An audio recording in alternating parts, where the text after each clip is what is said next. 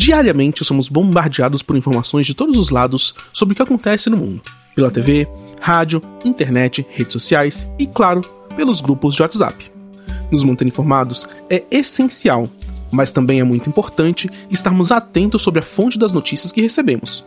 As chamadas fake news se consolidaram como uma questão social e política alarmante no Brasil nos últimos anos. Por muitas vezes, a população pode acabar sendo desinformada e manipulada com o envio de mensagens ou compartilhamento de links com teorias não comprovadas. A pandemia de Covid-19 é um exemplo de como temos sempre que estar com aquela pulga atrás da orelha em relação à origem das mensagens que chegam até a gente. Não foi brincadeiro tanto de notícia falsa espalhando mentiras sobre as vacinas, por exemplo. Não precisamos nem falar sobre os cloroquiners, né?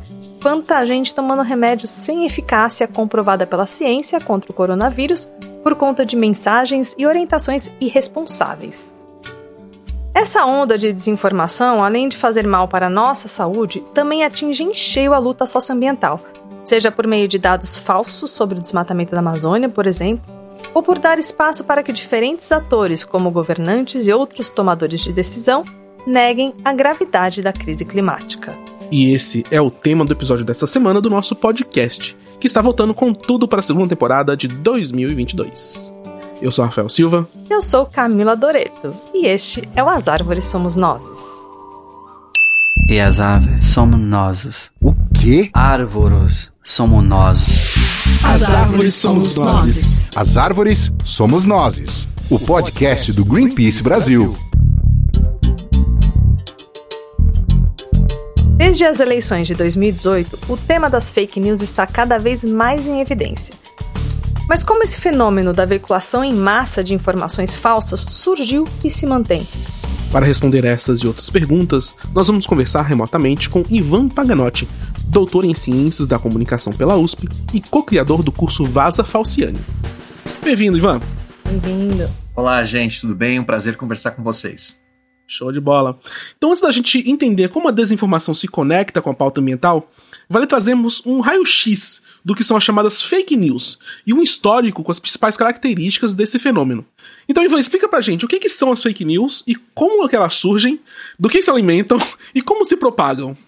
Momento quase Globo Repórter aqui. é, bem, é difícil a gente pensar numa origem né, das fake news, porque o próprio termo, ele, com o passar do tempo, ele passa a significar conceitos diferentes, ele vai mudando com o tempo.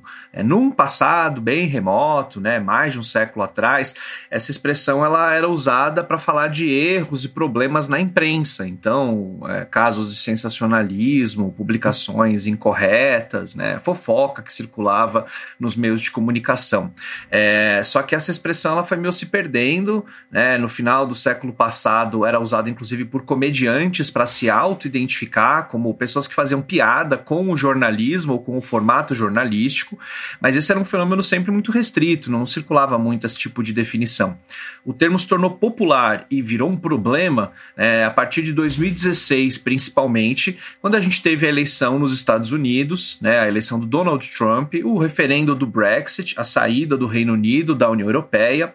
Uh, e também é, a votação né, sobre o acordo de paz na Colômbia, né, com as Farc. Então, essas três votações em 2016 uh, foram feitas em um cenário de muitas informações falsas circulando em plataformas digitais, em redes sociais, é, com links em sites de busca, em grupos de mensagem. Então, foi nesse momento, em 2016, em que a gente passou a entender né, esse fenômeno bastante grave de informações falsas que circulam nesses espaços específicos, em redes sociais, em ferramentas de busca, em aplicativos de mensagem, uh, em aplicativos de audiovisual. Então, esses são os espaços específicos e próprios né, do, de onde se alimentam, né, onde estão as uh, informações falsas. Uh, esse é um fenômeno relativamente recente, justamente porque esses aplicativos e essas redes se universalizaram na última década. A gente já tinha no começo dos anos 2000 muita gente utilizando essas plataformas, mas ainda era um grupo mais restrito. Ela ganha né, uma massa crítica, um tamanho grande o suficiente. No começo dos anos 2010, a gente teve muitas revoltas organizadas na internet no mundo inteiro, as primaveras árabes em 2011, aqui no Brasil a gente teve as revoltas em 2013, né, o, o movimento Occupy, Wall Street, nos Estados Unidos, nessa mesma época, e em 2016 essas redes foram um espaço de circulação de muitas informações falsas, demonstrativamente falsas, dá para você comprovar que ela não está verdadeira, uh, nesses espaços principalmente. Porque pela primeira vez a gente tinha uma quantidade grande o suficiente de pessoas replicando esses conteúdos falsos e dando uma força, uma capacidade de viralização para esses conteúdos. E muita gente ficou desesperada. Será que essas informações falsas elas vão ser capazes de destruir né, a nossa democracia, afetar os resultados das eleições? É, as pesquisas científicas têm um pouco mais de cautela em dar uma resposta positiva para essas perguntas. Né? Nem sempre a gente consegue determinar e falar ah, o resultado das eleições foram manipulados ou mudados por esse tipo de informação. Mas a gente consegue comprovar sim né, os efeitos individuais. Algumas pessoas acreditam nessas informações falsas, mudam as suas condutas né, por causa dessas informações, e isso pode trazer um resultado bastante ruim. É, você perguntou do que, que elas se alimentam, elas basicamente basicamente se alimentam de dois problemas psicológicos que a nossa sociedade, que todos nós temos. É, primeiro é o chamado viés de confirmação. É a ideia de que quando nós é, encontramos uma informação que se encaixa perfeitamente em uma crença, em algo que nós já acreditamos, a tendência é a gente aceitar esse tipo de informação.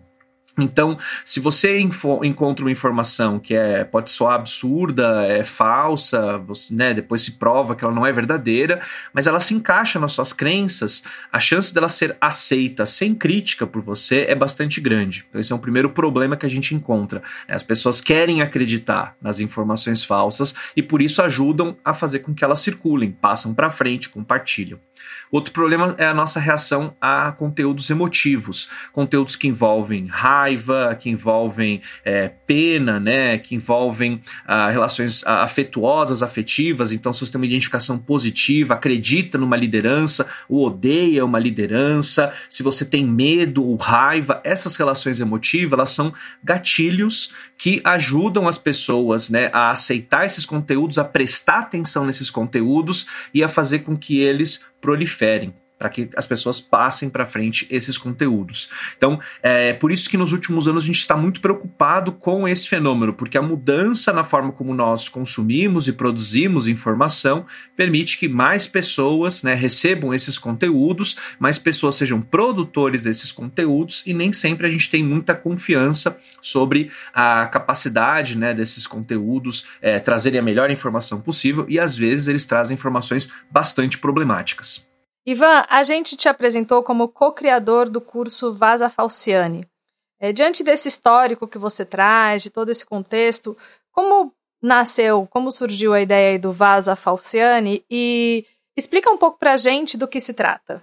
o, Vaza Falciani né, é um curso de educação midiática. É, como o próprio nome já diz, a ideia é tentar ter um conteúdo divertido, né, adaptado mesmo para a linguagem das redes, porque não adiantava a gente só combater a desinformação né, nos meios de comunicação tradicionais ou nas salas de aula, que são os espaços em que eu e os meus dois colegas né, que desenvolveram, criaram o curso junto comigo, o professor Leonardo Sakamoto, da PUC de São Paulo, e o professor Rodrigo Ratier, da Universidade de São Paulo. Então, é, nós três somos jornalistas, somos comunicadores, somos também professores universitários, pesquisadores, e a gente estudava esse fenômeno, tentava lidar, né, apresentar uma proposta possível para resolver esse problema mas nós percebemos que era necessário é, travar essa luta contra a desinformação no fronte de batalha da desinformação. Não adiantava a gente fazer esse trabalho só nos nossos espaços de conforto, né, na sala de aula, nas publicações acadêmicas. A gente continua dando aula e pesquisando sobre isso, mas era necessário levar os conteúdos que combatessem a desinformação, conteúdos educativos, para os espaços em que elas circulam. Então a gente fez é, esse curso, ele foi pensado em 2017, é, nós nos reunimos, né, conversamos um pouco o que poderia ser feito. Era uma época em que o Facebook, né, atual Meta, estava é, acolhendo sugestões de várias pessoas, pesquisadores, jornalistas, comunicadores, educadores do Brasil inteiro para tentar combater a desinformação, aceitaram projetos né, para apoiar financeiramente, inclusive no desenvolvimento deles. Nós apresentamos uma proposta né, desse curso e, é, e no final de 2017 ela foi aprovada e nós criamos o curso em 2018, fizemos uma primeira versão, né, com uma estrutura básica, com vídeos, com memes, com galerias de imagem, com é, testes para as pessoas poderem interagir com esses conteúdos que estavam no próprio site nosso, que convido qualquer pessoa pode acessar, é vasafalciane.com. O conteúdo é gratuito, qualquer pessoa pode acessar, pode ver na ordem do curso, pode ver na ordem em que você preferir. Se quiser seguir formalmente, tem certificação no final. E nos últimos anos a gente vem atualizando esse curso, né? Então a gente fez novas versões, versões mais amplas dele em 2019, pensando para o público da terceira idade, público mais velho. Depois fizemos atualizações envolvendo a pandemia em 2020 e agora nós recentemente fomos aprovados para um quarto ano de parceria uh, com o pessoal da, da Meta. Uh, e a ideia é justamente é que não só nós tenhamos esse site, mas que uh, os conteúdos do site também são traduzidos e circulam pelas plataformas digitais em que a desinformação está. Então nós temos as nossas redes sociais, convido todos aí a visitarem, a encontrarem os nossos conteúdos, e esses nossos conteúdos educativos circulam né, e são, vi, acabam viralizando aí nesses espaços, principalmente os nossos memes, né, os nossos vídeos, e é, a ideia é justamente tentar levar é, essa estratégia de combate à desinformação, onde ela está circulando, para que as pessoas que só conseguem acessar esses aplicativos, é um problema que a gente tem bastante né, em países em desenvolvimento como o Brasil, acontece também esse fenômeno na Índia, em outros países semelhantes, em que, devido ao plano de dados, a forma como a pessoa acessa a internet, como ela paga né, a internet, que às vezes ela tem um acesso limitado a algumas plataformas gratuitamente e outras acessos à internet é cobrado, a pessoa não consegue conectar, é limitado, é mais difícil. Então, a gente tem uma dificuldade muito grande né, de fazer com que as pessoas acessem as fontes jornalísticas ou outros sites da internet que naveguem pela, pela grande, pela, pelo grande mar que é a internet e às vezes as pessoas ficam só na aquelas piscininhas, né, nos espaços fechados das redes sociais ou dos aplicativos de mensagem, até por essa limitação econômica, né, de alguns dos planos de dados. Então, a ideia é também que esses conteúdos circulem nesses espaços, conteúdos que são pensados para as pessoas compartilharem no WhatsApp, para compartilharem em redes sociais, e esses são espaços também de interação. A gente ouve sugestões, críticas do, público, a gente interage bastante é, nesses espaços também, porque é uma parte importante da educação também ouvir, né, não só falar. Bom, Ivan, existem níveis de fake news, porque entre notícias falsas mais refinadas, com uma precisão mais fina, existem também outras que deixam na cara que são falsas. E quais setores se beneficiam com essa prática? É, é engraçado que é, algumas das informações uh, que originalmente começaram a circular em 2016, elas tinham uma cara bem profissional. Elas pareciam um conteúdo num formato né, que imitava jornalismo, que imitavam inclusive às vezes sites jornalísticos, eram produzidas páginas na internet, você tinha até é, elementos que são próprios do jornalismo, como a previsão do tempo, né, informações ali de anúncios num cantinho, e uh, a ideia era justamente simular o formato jornalístico, porque as pessoas confiam em veículos jornalísticos e acabavam acreditando que essas informações tinham a credibilidade, que tinham sido apuradas por jornalistas e por isso elas mereciam crédito. Mas se você fosse olhar realmente nesses sites, se fosse verificar as informações, você perceberia que muitas dessas informações eram falsas. Às vezes o que era mais confiável no site era a previsão do tempo. Então você já imagina a qualidade da informação que circulava circulava nesses espaços. Uh, então, num primeiro momento, em 2016, 2017, nós tínhamos informações que simulavam essa linguagem mais profissional né, e um conteúdo mais jornalístico.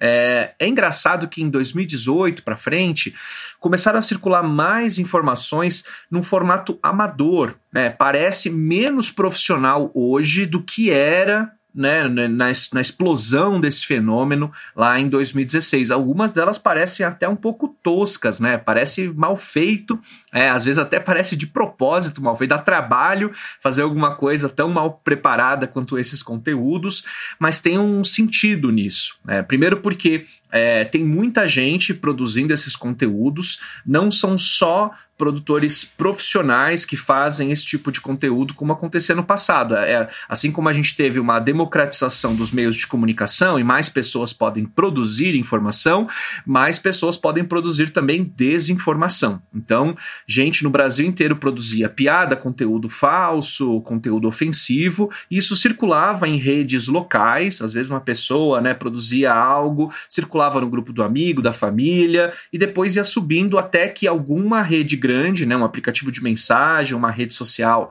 de uma liderança política, de uma liderança religiosa, de uma liderança cultural importante, né, uma celebridade, por exemplo, encontrava esse conteúdo, replicava e aí isso ganhava uma projeção internacional. Então tinha muita gente que estava fazendo esses conteúdos falsos, né, sem muita elaboração, sem muita sofisticação. E uma vez que se descobriu que isso fazia sucesso, que as pessoas confiavam numa linguagem própria dos outros usuários, né? Uh, então isso começou a ser replicado. Muita gente começou a produzir também com a estética, né? Para parecer realmente que era um conteúdo uh, feito pelos usuários, feito pelos, pelo, por uma pessoa comum, e por isso que essa estética, né, estética tosca, né, acabou sendo replicada e sendo usada. A gente teve, inclusive, já denúncias né, da agência pública, né, de uh, agências de comunicação que são contratadas para fazer conteúdos falsos com finalidades políticas e econômicas para replicar justamente uma estética, uma linguagem que seja amadora, para tentar enganar as pessoas e fazer se passar por um usuário normal.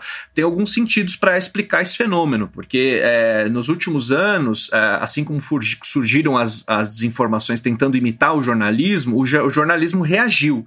Muitos jornalistas profissionais passaram a fazer a verificação de fatos e a checagem. Então, as pessoas mostravam: olha, essa informação não é verdadeira, por trás motivos apurações jornalísticas mostraram inclusive as redes de disseminação e de compartilhamento dessas informações falsas. Então o jornalismo reagiu. E muita gente que produzia desinformação ou lideranças políticas mal intencionadas passaram a atacar os jornalistas. Então criticavam os jornalistas de que eles eram manipulados, de que eles estavam tentando censurar a rede, estavam tentando impedir a livre circulação de informações. O jornalismo passou a ser atacado bastante nos últimos anos. Então não dava para você atacar o jornalismo e imitar o jornalismo ao mesmo tempo. Isso era um problema para os produtores de desinformação. Isso ajuda a entender também porque eles passaram a mimetizar e usar outras linguagens, e hoje em dia o formato jornalístico não é o formato mais importante, predominante nas informações falsas. É, até usar o conceito né, fake news se torna até um pouco impreciso às vezes quando você olha para esse fenômeno que hoje é mais complexo. Mas se você interpretar né, o conceito de notícias como novidades, né, informações novas, né, algo que está circulando, que atrai atenção, não só como uma notícia jornalística, a gente ainda pode utilizar essa expressão e as pessoas conhecem, esse é o termo que se popularizou. Eu defendo que a gente continue ainda, né, usando a linguagem que as pessoas usam com cuidados, né, com sempre alguns poréns, mas é, é, esse é um fenômeno que agora ele tem outras linguagens e outros formatos. Então, os áudios falsos no WhatsApp, né, pessoas que se fazem passar por médico, por enfermeiro, é, por lideranças sindicalistas é, e tentam, às vezes, mimetizar essa linguagem e se apoiar, sequestrar a credibilidade desses grupos sociais para fazer com que as suas mensagens consigam circular com uh, maior velocidade e que, ela, que elas sejam né, acreditadas, que as pessoas deem credibilidade para esses conteúdos. Então, esse foi um fenômeno é, relativamente recente, uma mudança, um novo tipo de desinformação que parece que elas involuíram, elas pioraram, elas ficaram piores para ter um efeito melhor. Mas, ao mesmo tempo, a tecnologia avança e a gente tem uma expectativa. Eu espero estar errado de novo. Felizmente, eu errei em 2018, eu espero continuar errando errando em 2022, né? Sempre torço para minha ignorância prevalecer.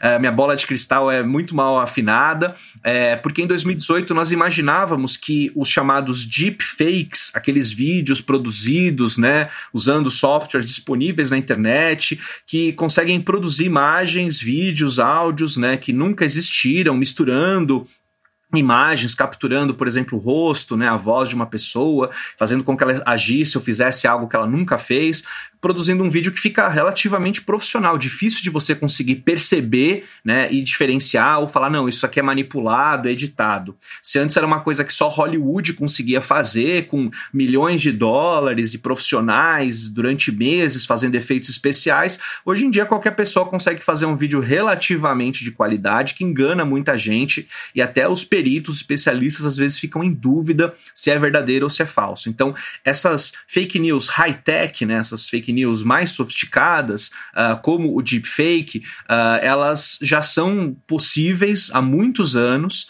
uh, mas parece que esse fenômeno ainda não engrenou, parece que ele não se tornou ainda tão popular quanto a gente imaginava. e então, esse é um outro cenário para a gente ficar de olho. Pode ser que a gente tenha esses tipos de desinformação mais sofisticados e mais profissionais, como os deepfakes é uma possibilidade é, e eu espero mais uma vez estar errado, porque eu já tinha muito medo dos deepfakes lá em 2018, se tornaram um fenômeno muito pontual, não foi uma questão grande. É, eu espero que esse ano, de novo, isso ainda não seja né, um problema tão grande, que os meus pesadelos aí com esses deepfakes estejam é, infundados.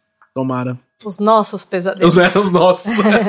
Pois é. Ivan, as fake news ameaçam a democracia? Como a gente deve olhar para isso, principalmente num ano eleitoral? A ameaça das notícias falsas, das fake news sobre a democracia é um tema que tem sido muito estudado né, por pesquisas acadêmicas. E a gente tem uma pesquisa muito interessante feita por dois economistas norte-americanos, chamado Alcott e Gintzko. Eles fizeram uma pesquisa sobre a eleição de 2016 nos Estados Unidos, quando o Donald Trump foi eleito, quando a gente começou a se preocupar com as notícias falsas. Uh, e naquela época nós não tínhamos ainda muitos mecanismos de defesa, né? Basicamente os processos de investigação estratégias de educação midiática, não estavam muito no começo. Os Estados Unidos até já tinha um pouco de checadores, né, de verificadores de, fato, de fatos, mas era um grupo ainda pequeno comparado com a estrutura que nós temos hoje. Então, em 2016, né, naquela eleição polarizada, uma eleição apertada, né, vale a pena lembrar, né, o Donald Trump ele não venceu o voto popular, né, mas ele venceu o colégio, o colégio eleitoral, que é o que define a presidência. Então, foi basicamente uma quantidade pequena de votos em alguns estados-chave chave que foram o suficiente para fazer com que o Trump fosse eleito presidente em 2016, mesmo naquela eleição, né, tão polarizada, em que a gente ficou tão preocupado com a desinformação, as redes sociais não tinham mecanismos ainda de diminuição de visibilidade desses conteúdos, uma eleição com um resultado tão apertado, esse, o estudo desses dois economistas calcularam, né, que não, não havia um impacto grande o suficiente capaz de mudar votos para afetar o resultado daquela eleição, que foi uma eleição tão apertadinha. Então a gente não podia dizer que o Donald Trump venceu por causa da desinformação lá em 2016 nos Estados Unidos. É, ele venceu a eleição e havia desinformação, mas a gente não pode dizer que um era né, uma consequência direta do outro. A gente pode confundir essa correlação. Pode ser que outros fenômenos expliquem né, os preconceitos da população, a discriminação, é, ajuda a entender por que, que ele foi eleito e também por que, que essas informações falsas acabaram aí circulando. É por isso que em outras eleições em que o resultado foi até mais elástico, né, muito mais drástico, como aconteceu, por exemplo, no Brasil, aqui em 2018, eu tenho muita cautela em dizer que o resultado da eleição foi, é, foi afetado ou foi manipulado pelo, pela disseminação de informações falsas, porque os estudos que nós temos né, não provam isso, pelo contrário, mostram um efeito ainda relativamente limitado é, na circulação massiva desses conteúdos. Porém, isso não quer dizer que algumas pessoas não tenham mudado seus, seus comportamentos, suas condutas. Vale a pena apontar né, que a escolha de um candidato envolve um processo muito complexo. Envolve identificação, envolve preferências estéticas, éticas, né, é, o seu círculo familiar, as pessoas com quem você fala. Então não é só uma mensagem que você recebe no WhatsApp que vai fazer com que você mude o seu voto. Né? Ah, então isso vale para os dois lados, nem de que você vai ser manipulado pela desinformação, nem de que um conteúdo educativo vai evitar que você seja manipulado por essa desinformação. Os efeitos são relativamente limitados.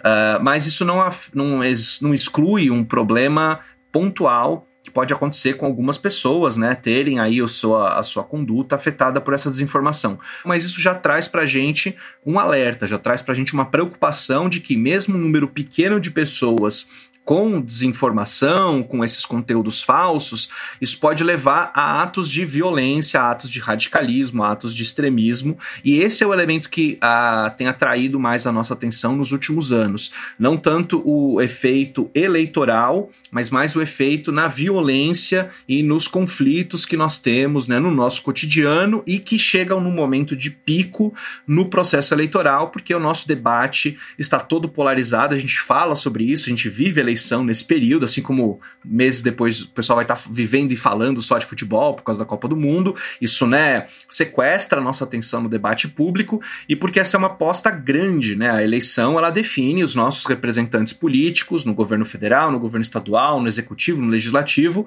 pelos próximos quatro anos. Então, são influências importantes na nossa vida e isso ajuda a entender por que as pessoas estão tão preocupadas. Se antes a gente reclamava que o brasileiro era despolitizado, uma parte grande dos brasileiros se politizou na última década, né? E passou até a política como um dos elementos centrais na, na sua expressão, nos seus debates e inclusive nas suas identidades, que se identificam e se definem como fiéis partidários do representante A, B ou C. Né? Então, isso agora a gente está lidando também com as consequências desse processo de, pol de politização, que é alguns desses grupos polarizando, e o nosso temor é que essas informações falsas podem levar a atos de violência, a situações mais drásticas. Então a gente precisa focar principalmente nesse tipo de processo, essa é a nossa preocupação, né, de que ninguém tente afetar o processo eleitoral, ninguém ameace ou os eleitores ou as pessoas que estão trabalhando no processo eleitoral. Eu mesmo fui mesário durante uma década, né, é, foi felizmente numa década um pouco mais tranquila antes desse fenômeno todo da desinformação, né, foi na década passada.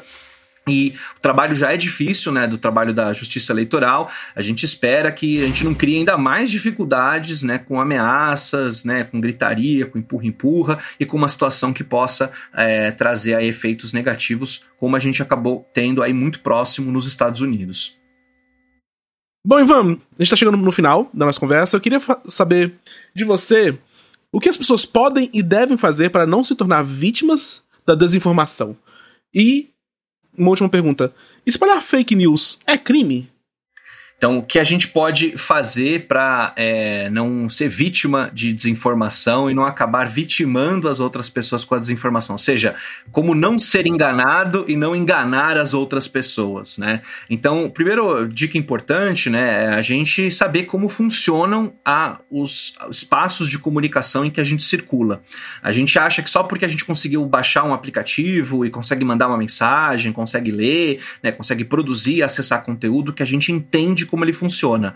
A gente tem um entendimento bastante superficial. E esses aplicativos se tornaram populares justamente porque eles são relativamente fáceis, né? Uma pessoa consegue em poucos minutos ter fluência e saber operar, né, o básico desses sistemas. Mas a gente às vezes tem algumas presunções, a gente imagina que entende completamente o funcionamento e às vezes esse funcionamento é limitado. Algumas pessoas, por exemplo, imaginam que o Facebook é a internet, né, de modo geral. É, ou então você acredita que as informações que você recebe no seu feed de notícias, né, a página inicial que você acessa quando você entra numa rede social, uh, que isso é representativo do debate público. Não é. Ele é representativo dos conteúdos que essa rede considera que são relevantes para você. Né? Pessoas que pensam como você, que se interessam os temas que você se interessa, ou os conteúdos da sua bolha, quais... né? Exatamente, a chamada sua bolha. Então a gente tem que saber como funcionam essas plataformas para não tomar, às vezes, né, é, essas conclusões apressadas ou incorretas. Poxa, como é que o candidato fulano venceu? Eu entro nas redes sociais, só tem pessoas falando mal dele, pessoas apoiando o seu rival. Como é que isso pode acontecer? É porque você tem uma bolha de pessoas que apoiam fulano e ganhou cicrano. Acontece, né? Então isso a gente gente tem que entender como funcionam essas plataformas, quais são os objetivos delas.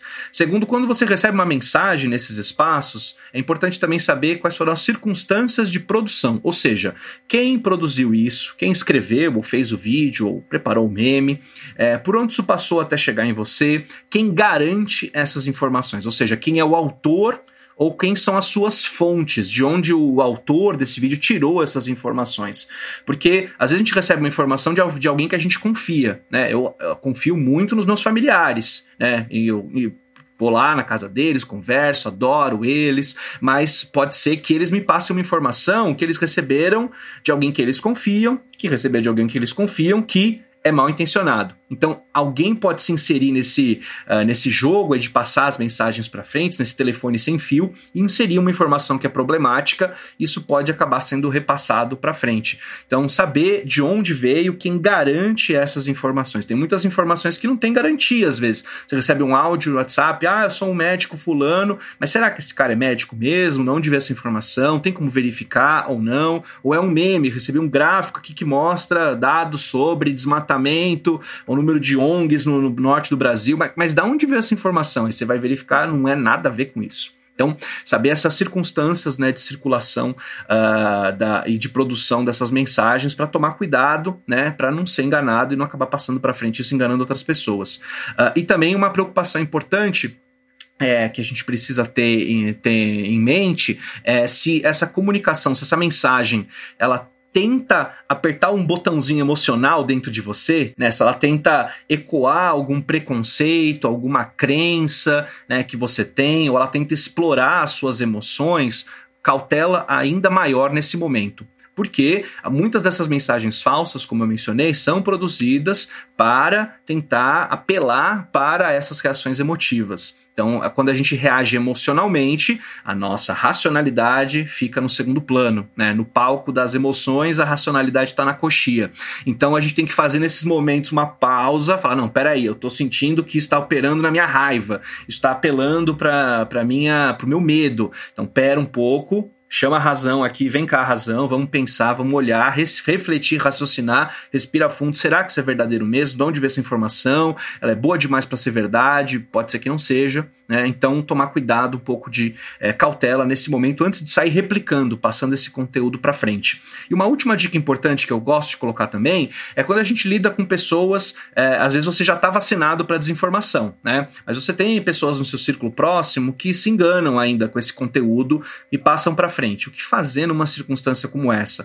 A reação emocional também não é uma boa. Então, se você recebe uma informação falsa de alguém que né, você trabalha, seu colega, amigo, familiar, lugar e você reage de forma emotiva, né, xingando a pessoa, agredindo, descaracterizando, é, isso não traz um bom resultado. Você só está empurrando essa pessoa para longe de você uh, e isso vai talvez até radicalizar essa pessoa. Ela vai perder basicamente todos os seus amigos, os seus vínculos e vai ficar só com o grupo, só com a bolha, né, que acredita né, nessas informações que são falsas. Então é importante nesse momento, né, tentar conversar, entender de onde veio a informação, né, sem parecer evidentemente, né, de uma forma muito condescendente né, com essa pessoa. Você tem que tentar ouvir, entender, compreender, fazer perguntas. Falar, mas onde você tirou essa informação? Porque eu recebi essa uma informação diferente de outra fonte, né? Será que dá para acreditar? E tomar cuidado com alguma, alguns erros lógicos, né? Ah, eu não sei se é verdade, mas estou passando para frente só por via das dúvidas, né? né? Mal não vai fazer. Faz muito mal, sim, passar informação que a gente não tem confirmado. A gente viu a pandemia, os impactos negativos desse tipo de fenômeno. Então, essas são algumas das estratégias que a gente pode fazer na nossa vida para combater a desinformação, mas o, o, usuário não é o único responsável por isso. Né? Todos nós temos uma responsabilidade ética, inclusive legal, como você mencionou, né? Passar informação falsa pode ser crime em algumas circunstâncias? Pode. Nós temos já na legislação brasileira e internacional, né, crimes como calúnia, né, difamação, injúria. A calúnia, em particular, que significa você, é, você imputar, né, dizer que alguém cometeu um crime sabendo que isso é falso, né? Né? Isso é um crime na legislação brasileira, você dizer que alguém cometeu um crime que ela não cometeu. Então a gente tem que tomar cuidado né, com algumas mentiras em particular, porque elas podem se voltar contra nós e elas podem trazer consequências, não só consequências no sentido de que você afeta a reputação de alguém, faz uma informação falsa circular, mas pode inclusive trazer consequências legais para você, criminais, penalmente, né, tem detenção, pagamento de indenização nos, em casos mais drásticos. Vale a pena é, destacar também que não é só responsabilidade nossa, né? Isso é responsabilidade também né, das instituições públicas de investigar as redes que disseminam profissionalmente. A gente já tem leis que determinam, né, por exemplo, que durante o período eleitoral não pode ter disparos massivos de mensagem com temática partidária, problema da Caixa 2, né, fazer campanhas sem o financiamento específico, claro, para isso. É, a gente tem uma responsabilidade das plataformas, né, as redes sociais em que isso prolifera, uh, de ter transparência sobre como a moderação é feita, quais são os critérios, quais são as regras do jogo, o que, que pode e o que não pode, inclusive dando uma abertura para os usuários questionarem os resultados dessas aplicações, né, das regras do jogo que foram aplicadas, inclusive para questionar o funcionamento do jogo, né? Como usuário, a gente pode também questionar se as regras estão corretas, se elas deveriam ser revistas ou repensadas. Uh, então a gente também tem outras responsabilidades possíveis, né? O jornalismo tem uma responsabilidade muito grande, né, como comunicadores, de tentar fazer com que as informações mais corretas circulem e questionar as informações que não são uh, sustentáveis ou que são baseadas em argumentos frágeis ou então em informações que são comprovadamente falsas, essas também são outras formas de combater a desinformação e fazer com que os nossos espaços de informação sejam né, mais adequados e tenham uma qualidade informativa melhor. Então é isso, João. Muito obrigado pela sua participação aqui no nosso episódio. É, você quer deixar um recado final para os nossos ouvintes? É, sim, reforçar o convite para quem quiser saber mais sobre tudo que eu mencionei, que eu conversei, né? As fontes do estudo que eu mencionei, né? Do Alcott, do Ginsko, né? Os estudos sobre viés cognitivo. Quem quiser saber mais sobre essas informações, todas elas estão disponíveis, né? Gratuitamente no nosso site, né? Do curso Vaza Falciane. O site é vasafalciane.com. Você pode encontrar também nas redes sociais todas, né, os conteúdos do nosso curso. Pode seguir lá uh, e fazer suas críticas, comentários, sugestões ou questões. E agradecer mais uma vez a oportunidade de, de conversar com vocês aqui no podcast. Gosto muito da experiência de é, falar e ouvir né, as perguntas e fico à disposição para conversar. Podem me seguir também nas redes sociais, né, em todas elas, e estou disponível aqui para debater com vocês. Obrigado, gente. Show de bola. Muito obrigada. Quem ouviu o episódio de hoje não tem como cair em fake news mais. Por favor, hein? Anotei aqui, ó. Disparou o coração, deu raiva, pare, pense, respire e investigue. Obrigada. Valeu, Ivan. Até mais. Agora que já discutimos o que são as fake news, como esse tema se relaciona com a pauta ambiental? Para entendermos como a desinformação atinge diretamente o meio ambiente, a gente conversa com a Viviane Tavares, secretária executiva do Intervozes e coordenadora do projeto Combate à Desinformação e Discurso de Ódio na Amazônia. Viviane, o Intervozes, coletivo do qual você faz parte, fez uma pesquisa que identificou um ecossistema de desinformação, principalmente na Amazônia. O que essa pesquisa nos mostra e como as notícias falsas têm impactado a luta ambiental? O Intervozes tem trabalhado desde março desse ano num levantamento de páginas e perfis que propagam a desinformação e discurso de ódio na região da Amazônia Legal. Esse levantamento foi feito com instituições locais, são oito organizações é, diversas, tem representantes quilombolas, indígenas da cidade, do campo, ribeirinho.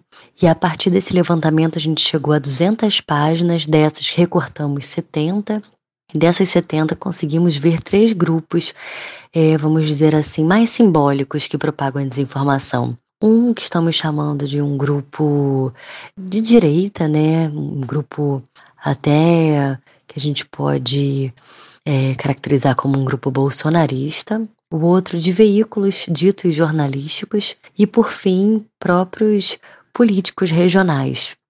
É um problema muito sério, você vê que é quase que uma, uma forma organizada de propagação de desinformação e discurso de ódio na região.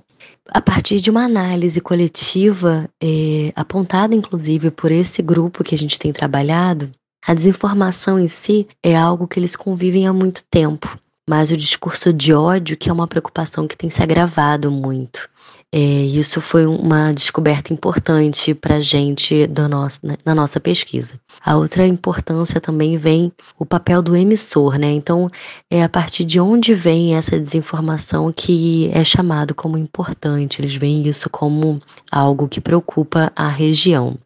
Outro fenômeno que a gente viu a partir da nossa análise de pesquisa foi o quanto assuntos é, são replicados em muitas mídias. Por exemplo, existe o portal Novo Norte que publica uma informação, ele tem um acesso diário imenso e ele é replicado por WhatsApp, Telegram, é, Facebook, Twitter, enfim, uma série de outras redes sociais é, e também blogs ditos jornalísticos replicam esse conteúdo, blogs locais. Então a gente tem visto isso também como um fenômeno mesmo de propagação muito bem organizada do mesmo conteúdo. Viviane, e o negacionismo climático, por exemplo, ele pode ser impulsionado por fake news na área ambiental? É, certamente a propagação do discurso de ódio, anticiência, negacionismo impacta, né? Essa questão ambiental, inclusive tem um grupo na Universidade Federal de Roraima que tem avaliado exatamente isso, né? A, a diferença e a semelhança entre a fake news e negacionismo. Esse grupo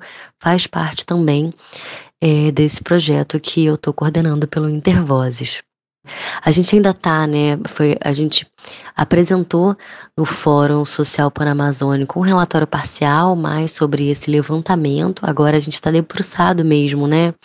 Para poder analisar como esses conteúdos se comportam, quais são as principais pautas que são disseminadas em relação a, a, às temáticas ambientais e outras temáticas também, como são as, as desinformações que circulam na região amazônica, isso também nos interessa.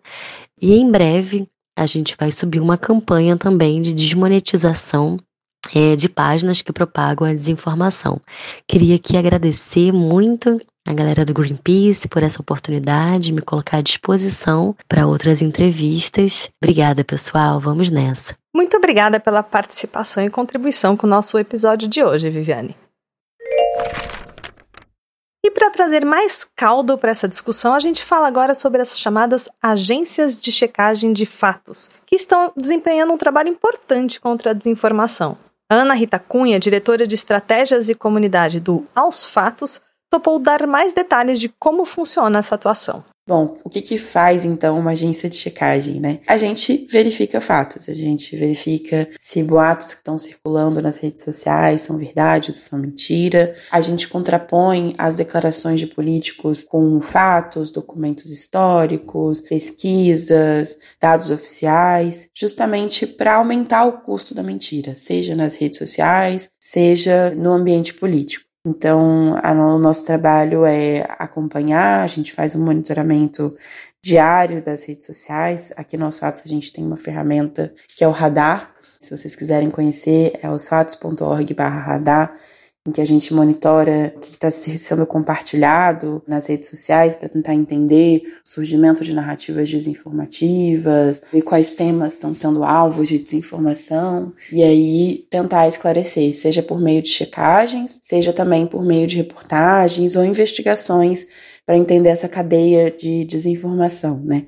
E no caso de políticos, a gente também faz um acompanhamento, um monitoramento sistemático das declarações de políticos. Agora, nas eleições de 2022, a gente está acompanhando, fazendo a cobertura só das eleições presidenciais. Então, todo dia a gente tem um repórter, ou, enfim, mais de um repórter, né, que se debruçam nas agendas dos políticos, veem o que eles falaram no dia anterior, o que, que tem de desinformação, o que, que dá para a gente checar, quais os assuntos estão sendo mais abordados pelos políticos para a gente também se preparar para checar sobre eles, né? Então, é um trabalho diário. Todo dia a gente está publicando uma reportagem, mas do que isso, todo dia a gente está acompanhando, monitorando, investigando para se preparar para fazer uma checagem, né?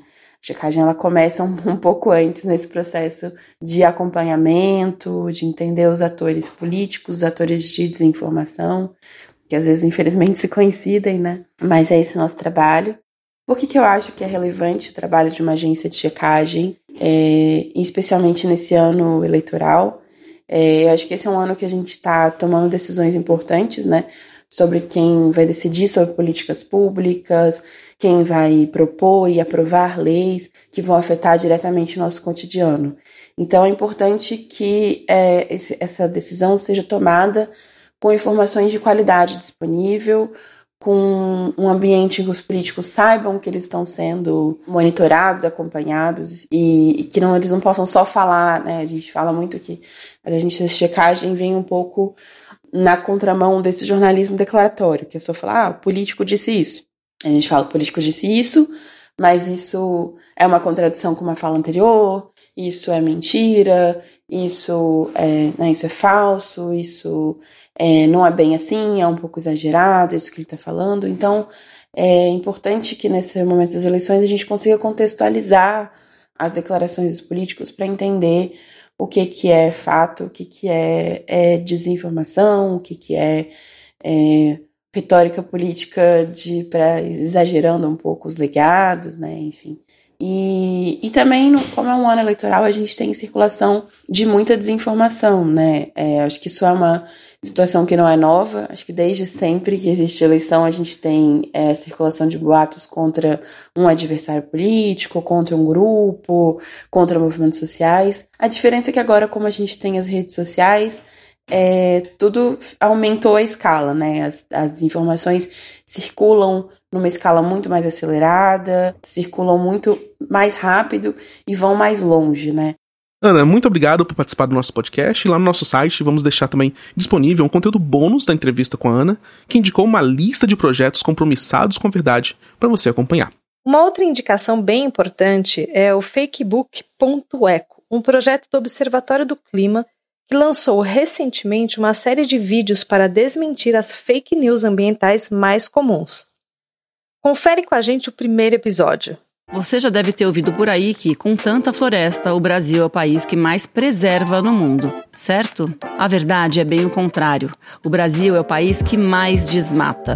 Atualmente, mais de 40% da derrubada de florestas tropicais primárias no mundo acontece no Brasil. É o equivalente a 10 cidades de São Paulo por ano. A Mata Atlântica foi reduzida a 12% da sua extensão original. O Cerrado já perdeu metade da sua cobertura. E a Amazônia teve 20% da sua floresta destruída em apenas 50 anos. Já pensou perder 20% de um órgão vital, como o coração? Para a floresta, isso também é fatal. E no caso da Amazônia, está chegando próximo de ser irreversível. Por ser o maior país tropical do mundo, o Brasil também tem, em números absolutos, a maior extensão de áreas protegidas. Mas nem de longe é o país que mais protege. 33 outras nações dedicam uma fração maior do seu território à proteção ambiental. Além disso, proteger e preservar são duas coisas diferentes. Proteger é dar medidas para defesa, proteção. No caso aqui, as leis são a ferramenta para isso. Já preservar é não destruir, ou seja, cumprir o que a lei ambiental propõe. Com 66% do seu território coberto por vegetação nativa, o Brasil não está preservando essa parcela. 11% já foram queimados e 9 foram desmatados pelo menos uma vez nos últimos 36 anos. A fiscalização é fundamental para de fato preservar o que é protegido por lei. Hoje, além de não fiscalizar, o Brasil também enfrenta tentativas de reverter as próprias leis de proteção ambiental. Ou seja, o país preserva mal e protege cada vez menos. Procure saber mais e compartilhe informação segura. Tem muita informação fundamental vindo por aí para evitar a propagação de mentiras na área ambiental. A gente vai deixar o endereço do fakebook.eco completo lá no nosso site. Aproveitando que estamos abordando mentiras que circulam na internet, vamos falar sobre algumas das principais fake news envolvendo o Greenpeace Brasil. É cada coisa que a gente lê na internet, né, Camis? Pois é, Rafa, cada coisa. Começando pelo fato de que muita gente acredita e espalha por aí que no Greenpeace Brasil só tem gringo. Gente, nós somos parte de uma rede internacional, sim. Mas o braço brasileiro da organização existe desde 1992. Há 30 anos, brasileiros e brasileiras constroem o Greenpeace em diferentes estados do país. Nós temos escritórios em 56 países e cada um deles atua de forma independente. Com o escritório brasileiro não seria diferente. E nós temos uma página especial no nosso site contando essa história com detalhes. E falando em independência, Camis, esse assunto é um dos que mais envolve mentiras sobre a organização. Muitas pessoas que são críticas à nossa atuação dizem que o Greenpeace Brasil recebe dinheiro de empresas e de governos, o que é financiado por iniciativas privadas ou partidos políticos. A independência política e financeira é um pilar fundamental do Greenpeace Brasil. Não aceitamos dinheiro de governos, empresas e nem de partidos políticos. O nosso comprometimento é somente com o meio ambiente e com a dignidade humana. Por isso, contribuições de pessoas físicas são a única fonte de financiamento que nós temos. E é justamente isso que garante a nossa autonomia. Entra lá no nosso site também para saber sobre isso, que tem uma parte contando os detalhes de como a organização se mantém. Lá você pode encontrar relatórios anuais, documentos em que falamos sobre o que realizamos a cada ano, com informações sobre nosso orçamento que qualquer pessoa pode acessar. E nós também sofremos fake news e somos atacados por representantes do governo, olha só. Em 2019, por exemplo, o ex-ministro Ricardo Salles publicou uma foto de um dos nossos navios no Twitter, insinuando que seríamos responsáveis pelo derramamento criminoso de óleo no Nordeste. Óbvio que isso é uma mentira, né, Rafa? Inclusive, eu estava lá no Nordeste, é, fazendo reportagens, pegando depoimentos de populações atingidas. Bom, a imagem publicada no Twitter era de uma fotografia do navio Esperança em uma ação realizada em 2016 no Oceano Índico contra a pesca predatória. Pois é, e quando houve o vazamento do, no litoral nordestino, nós atuamos intensamente junto ao nosso voluntariado para realizar limpeza nas praias, pesquisar os impactos do óleo nos recifes e apoiar as comunidades locais, né? Como você disse, você estava lá mostrando exatamente este impacto. É, tem uma série de materiais aí que, que também as pessoas podem achar no nosso site, publicado sobre essa época. Outra informação falsa é que Greenpeace Brasil defende exploração estrangeira na Amazônia e em outros biomas. Essa parece até piada de tão absurda, né, pessoal? Multinacionais estrangeiras são as principais financiadoras do lobby ruralista e da expansão do agronegócio no Brasil. São elas que figuram entre os principais responsáveis pelo desmatamento no país. Essa informação é de um relatório do De Olho nos Ruralistas, chamado Os Financiadores da Destruição. E o relatório apresenta com detalhes essa cadeia de relações. O link você vai encontrar na descrição desse episódio. Para o Greenpeace Brasil, proteger a Amazônia é uma tarefa prioritária. Por isso, projetos de cooperação internacional para preservar as florestas, como o Fundo Amazônia, devem ser fortalecidos em defesa do bem comum e de todas as formas de vida, e não do lucro de poucos. E para finalizar, a gente quer deixar bem claro aqui: o Greenpeace não paga o Leonardo DiCaprio e outras personalidades para garantir apoio no ativismo ambiental. Isso é bem recorrente nas redes sociais. Né? Bom, agora que a gente já deixou claro que o Greenpeace não recebe dinheiro de empresas nem de governos, que tal participar da campanha de crowdfunding e ajudar a nossa luta? Para falar mais dessa campanha, eu converso agora com Flávia Avogado, do nosso time de captação de recursos. Bem-vinda, Flávia. Pois é, Rafa, a gente lançou uma campanha incrível chamada Amazônia Quem Ama Age, com o objetivo de arrecadar recursos para proteger a maior floresta tropical do mundo, além de outras frentes de atuação e projetos da organização. E o legal dessa campanha é que quem participar do ano a partir de 89 reais, recebe uma camiseta que pode ser branca, verde ou preta com o logo da campanha estampado na frente. Não quer ganhar camiseta? Tudo bem. Você também pode doar 39 reais e garantir um certificado de doação digital, além de apoiar o nosso trabalho de pesquisa, investigação e denúncia de crimes ambientais. O link para a campanha vai estar aqui na descrição deste episódio do podcast. E você pode doar por cartão de crédito, boleto bancário ou Pix. A campanha Amazônia Quem Ama Age fica no ar por tempo limitado. Então corre para apoiar o nosso trabalho pela Amazônia e garantir a sua camiseta o quanto antes. Isso aí, valeu Flávio, muito obrigado. A gente fica por aqui hoje. Muito bom começar essa segunda temporada de 2022 com um assunto tão importante, né, Rafa? Isso aí. Fica com a gente que tem muito tema importante pra gente debater até o fim do ano. Para você deixar comentários e sugestões do que a gente pode falar aqui no episódio do podcast, mande pra gente uma mensagem no social.br@greenpeace.org ou deixe um comentário lá no nosso site greenpeace.org.br/podcast. Quem sabe seu comentário não vai ser lido no próximo episódio. E não esquece, hein, de se inscrever para receber notificação dos novos episódios do nosso podcast na sua plataforma de áudio preferida. E não deixe de avaliar a gente também. Isso, a gente adora ver os reviews que a gente ganha no iTunes, no Spotify. É bem legal. Muito obrigado, gente. Valeu, até a próxima. Tchau.